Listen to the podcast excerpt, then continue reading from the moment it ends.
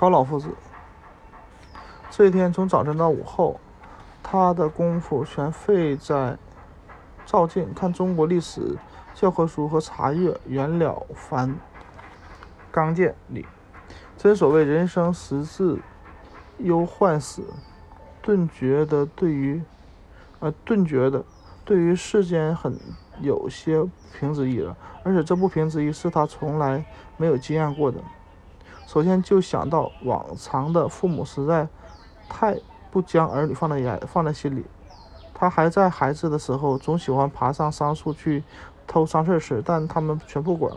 有一回竟跌下树来磕破了头，又不给好好的医治，至今左左边的眉棱上还带着一个永永不消灭的尖劈形的凹痕。他现在虽然格外留着长发，左右分开，右斜梳下来，可以勉强遮住，但终究还看见尖劈的尖儿。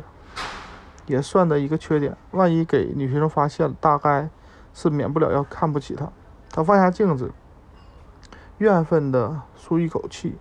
其次是中国历史教科书的编撰者敬伟敬太不为教人设想。他的书虽然和《了凡纲鉴》也有些相合，但大段时又大段又很不相同，若即若离。令人不知道讲起来应该怎样拉在一处，但待到他撇着那夹在教科书里的一张纸条，却又怨起中途辞职的历史教员来，因为那纸条上写的是第八章东晋之兴亡起。如果那人不将三国的事情讲完，他的预备就绝不至于这么痛困苦。他最熟悉的就是三国，例如桃园结义、孔明。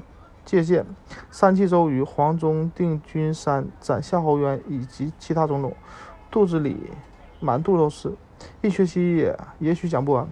到唐朝则有秦琼卖马之类，便又较为擅长。谁料偏偏是东晋，他又怨愤地出了一口气，再拉过来了凡刚戒来会，你怎么外面看看还不够，又要钻到里面去看去？一只手同时从他背后弯出弯过来，一拔他的下巴，但他并不动，因为从声音和举止上就知道是暗暗戳进来的打牌的老朋友黄山。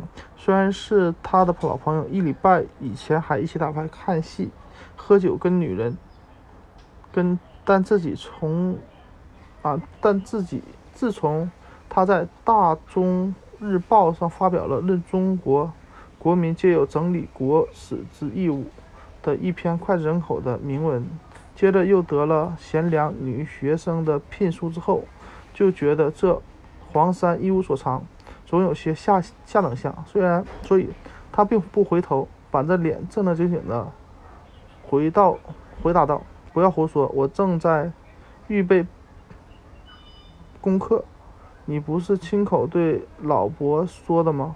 你要谋一个教员去，最好人说去看看女学生。你不要相信老伯的狗屁狗狗屁。黄山就在他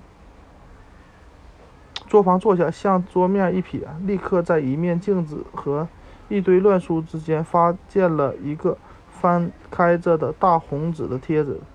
他一把抓来，瞪着眼睛，一字一字的往下，一字的看下去。金敦请。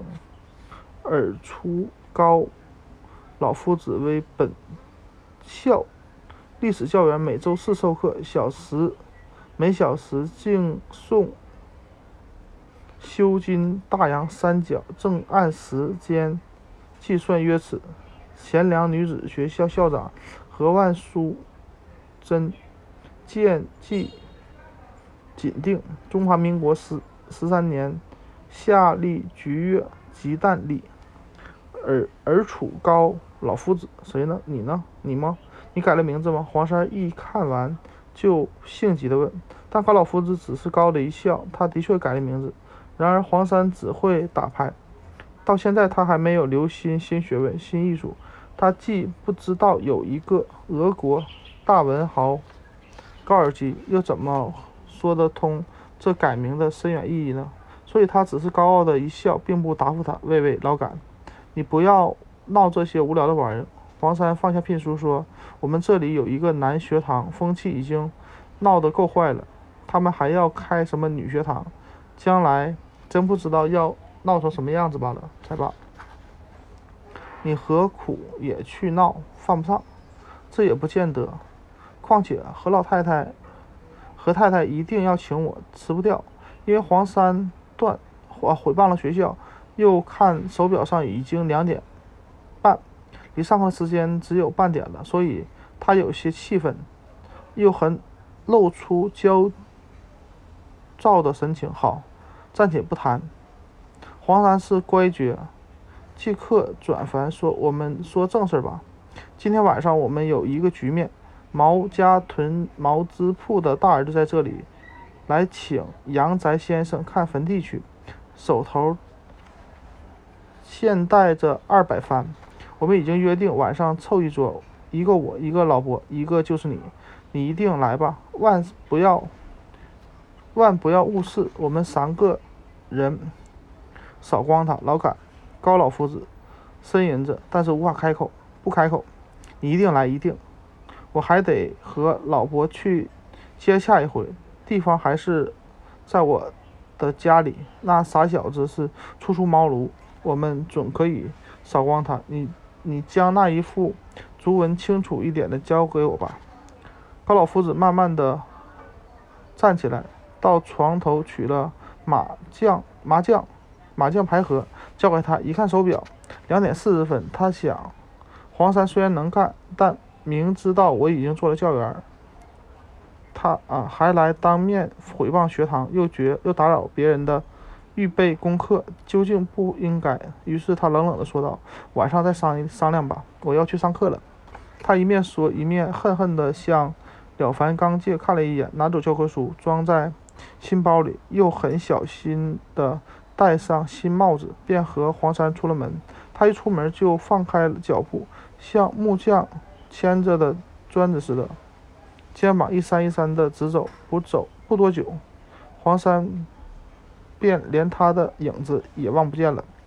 高老夫子一跑到贤良女学校，即将迎新印的名片交给一个驼背的老门房，不一呼就听到一声请。于啊，他于是跟着驼背走，转过两个弯，已到教员预备室，也算是客厅。何校长不在。校迎接他的是花白胡子的教务长，大名鼎鼎的万尧甫，别号玉皇香案例的，就近正将他和自己的女先正达的诗仙谈韵唱集、惆怅集陆续登在大众日报上。哎呀，楚翁久仰久仰！万普瑶连连拱手，并将。膝关节和腿关节连接，呃，连完了五五六弯，连连完了五六弯，仿佛想要蹲下似的。阿翁，哎呀，阿翁尧，久仰久仰。楚翁夹着皮包，照样地坐，并且说：“他们于是坐下，一个是非是死非死的萧玉便端上两杯白开水来。高老夫子看看对面的挂钟，只是呃，这只两点四十分。”和他的手表要差半点。哎呀，楚翁的大作是的，那个是的，那中国国粹义务论真真要言不凡，百读不厌，实在是少年人们的座右铭，座右铭的座右铭。兄弟也颇喜欢文学，可是玩玩而已，怎么比得上楚翁？他执行拱一拱手，低头说：“我们的圣德。”赞坛天天请仙，兄弟也常常去唱和，楚翁也可以光临光临吧。那赞仙就是垒珠仙子，从他的语气上看，似乎是一位敌将红尘的花花神。他最爱和名人唱和，也很赞成新党。像楚翁这样的学者，他一定加大清眼的，哈哈。但高老夫子却不能发表什么。纯论弘毅，因为他的预备东晋之兴亡本没有十分足，此刻又并不足的几分也有些忘却了。他烦躁踌躇着，从烦乱的心绪中又涌出许多断片的思想来。上堂的姿势应该威威严，额角的斑痕总该遮住。教科书要读得慢，看学生要大方，但同时还要模模糊糊听得姚普说着话，是一个簸箕。醉衣青鸾上碧霄，多么超脱！那邓邓孝翁叩求了五回，这才赐了一首五绝：红拂红袖拂天河，莫道。连珠仙子说：“楚翁还是第一回，这就是本校的植物园。”哦，偶偶偶楚忽然看见他只举手一指，这才从乱头。思想中惊觉，依次依着指头看去，窗外一小片空地，地上有四五株树，正对面是三间小平房。这就是讲堂。姚普并不移动他的手指，但是说：“哦哦，学生很良训的，很驯良的，他们除听讲之外，就专心缝纫。”哦哦，而楚实在颇有些紧急。急迫急迫了，他希望他不再说话，好给自己聚精会神，赶紧想一想东西之兴亡。可惜内中也有几个想学学作诗，那可是不行。唯心固然可以，但作诗究竟不是大家闺秀所宜。连珠仙子也不很赞成女女学，因以为混乱两仪，非天朝所喜。兄弟还很同他讨论过几回。而楚突然跳起来。听他到了啊，他听到了铃声了。不不，请坐下，那是退班铃。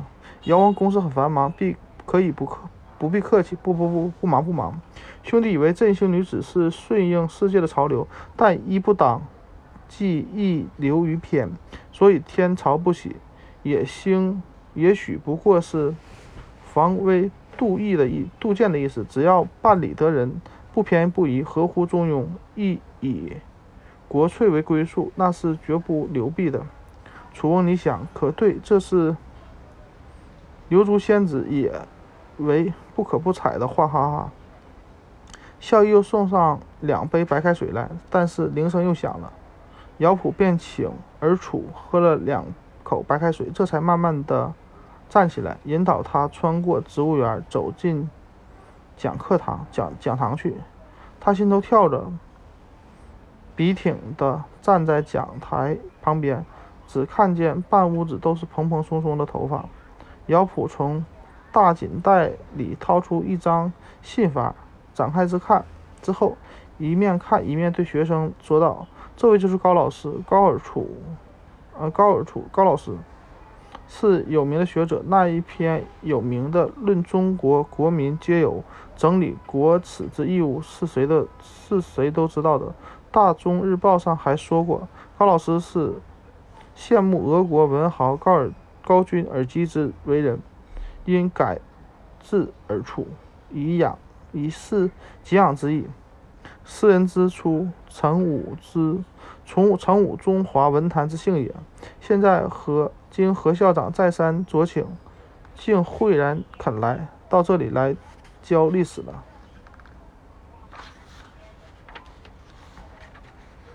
高人突然觉得很肃然，原来姚翁已经不见，只是自己在讲，站在讲台旁边了。他只是跨上讲台去，行了个礼，定一定神，又记起了态度应该威严的成算，便慢慢的翻开书本来开讲东晋之兴亡。嘻嘻，似乎有谁站在那里窃笑。高老夫子脸上顿时一热，忙看书本。和他的画并不错，上面印着的正是东晋之篇。书脑的对面，还也还是半屋子蓬蓬松松的头发，不见有别的动静。他猜想这是自己的疑心，其实谁也没笑，只由由由是又定一定神，看住书本，慢慢的讲下去。当初是自己的耳朵也听到了自己的嘴说些什么，可是逐渐糊涂起来。至于啊，竟至于不再知道说什么。待到发挥时乐之雄图的时候，便只听得痴痴的窃笑的声音。他不禁地向讲台下一看，情形和原先已经不大同，已经很不同。半物质的都是眼睛，还有许多小角的等三角形，三角形中有两，都生着两个鼻孔，这连成一片，愕然是流窜、流动而深邃的海，闪烁着汪洋的，正冲着他的眼光。但当他瞥见时，却又倏然一闪，变了半棚子、半屋子蓬蓬松松的头发了。他也连忙收回眼光，再不敢离开教科书。不得已时，就抬起眼来看看屋顶。屋顶是白而转黄的洋灰，中央还起了一道正圆形的棱线。可是这圆圆又生动了，忽然扩大，突然缩小，使他的眼睛有些昏花。他预料，烫啊，将眼光下移，就不免又要遇见可怕的眼睛和鼻孔。联合的海，只好再回到书本上。这时已经是淝水之战，坚决要害得草木皆兵了。他总疑心有许多人暗暗地发笑，但还是熬着讲。明明已经讲了大半天，而且铃声还没有响。看手表是不行的，怕学生要小觑。可是讲了一会儿，又要又到阔拔四之伯星了，接着就是六国兴亡表。他本以为今天未必讲到，没有预备的，他自己觉得讲义突而终止了。今天是第一天，就这样吧。他恍惚了一会儿，才继续的说：“一点，一面点一点头，跨下讲台去，也便出了教室门。嘻嘻。”他似乎听到背后有许多人笑，又仿佛看见这笑就从他那深邃的鼻孔的脑海里。他便茫茫然跨进植物园，向着对面的教员预备次大踏步走。他大吃一惊，至于连中国历史教科书也失手落在地上，因为脑壳上突然遭了什么东西一击。他倒退两步，定睛一看，一颗一只腰斜的树枝横在他面前，已被他的头撞得树叶都微微发抖。他赶紧弯腰去拾书本，书旁边竖着一块木牌，上面写着“桑”，桑科。他似乎听到背后有许多人笑，又仿佛看见笑声从那深邃的鼻孔的脑海里出来，于是也不好意思的去抚摸头上已经疼痛起来皮肤，只一心跑到教员预备室里去。那里面两个装着白开水的瓶杯子依然。却不见了似死非死的姚毅，姚翁也踪影全无了，一切都淡然，只有他的新皮包和新帽子在淡然中发亮。看壁上的挂钟，只还只有三点四十分。高老夫子回到自家的房间房里许久之后，有时全身还突然一热，又无端的愤怒，觉得啊，终于觉得学堂却也要。闹坏风气，不如停闭的好。尤其是女学堂，有什么意思呢？喜欢虚荣罢了。嘻嘻，他还听到隐隐约约的笑声，这使他更加愤怒，也使他辞职的决心更加坚固了。晚上就写信给何校长，只要说自己换了足迹，但是趟来挽留又怎么办呢？也不去女学堂，真不知道要闹成什么样，自己又何苦去和他们为伍呢？犯不着，他想。他于是坚决地将了凡戒纲搬开，镜子推了一旁，聘书也合上了。这样坐下，又觉得那聘书写实在红得可恨，便抓过来和中国历史教科书一同塞入抽屉里。一切大概已经打点停当，桌上只剩下一面镜子，眼界眼界清净的多了，然而还不舒适，仿佛欠缺了半个灵魂。但他当即醒悟，戴上红眼红结的秋帽，竟向黄山的家里去了。来了，耳机高老夫子。老伯大声说：“狗屁！”他皱头，他眉头一皱，在老伯的头顶上打了一下，说：“教过了吧？怎么样？可有几个出色的？”黄山热心地说：“问热心地问，我没有再教下去的意思。女学堂真不知道要弄成什么样。我被正经人，却乎犯不上。”犟在一起，毛家的大儿子进来，胖到像一个汤圆。哎呀，久仰久仰！满屋子的手都拱了起来，膝盖和腿关节接二连三的曲曲曲折，仿佛就要蹲下去似的。这一位就是先前说过的高干廷兄。老伯指着高老夫子，向毛家的大儿子说：“哦，这样这样。”毛家大儿子便特别向他连连拱手，并且点头。这屋子的左边早放了一一盒一早放好一顶斜摆的方盒。黄山一面招呼客人，一面和一个小丫头布置着座位和筹码。不不不多久，每一个桌角上都点着一只细瘦的羊足来。他们四人便入座了，万籁无声，只有打出来的骨牌拍在紫檀桌面上的声音，在初夜的寂静中清澈的作响。高老夫子的牌风并不坏，但他总还抱着什么不平。他本来是什么都容易忘记的，唯独这一回，却总以为四风有些可虑。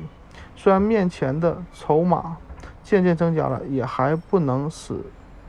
不能够使他舒适，使他乐观，但时移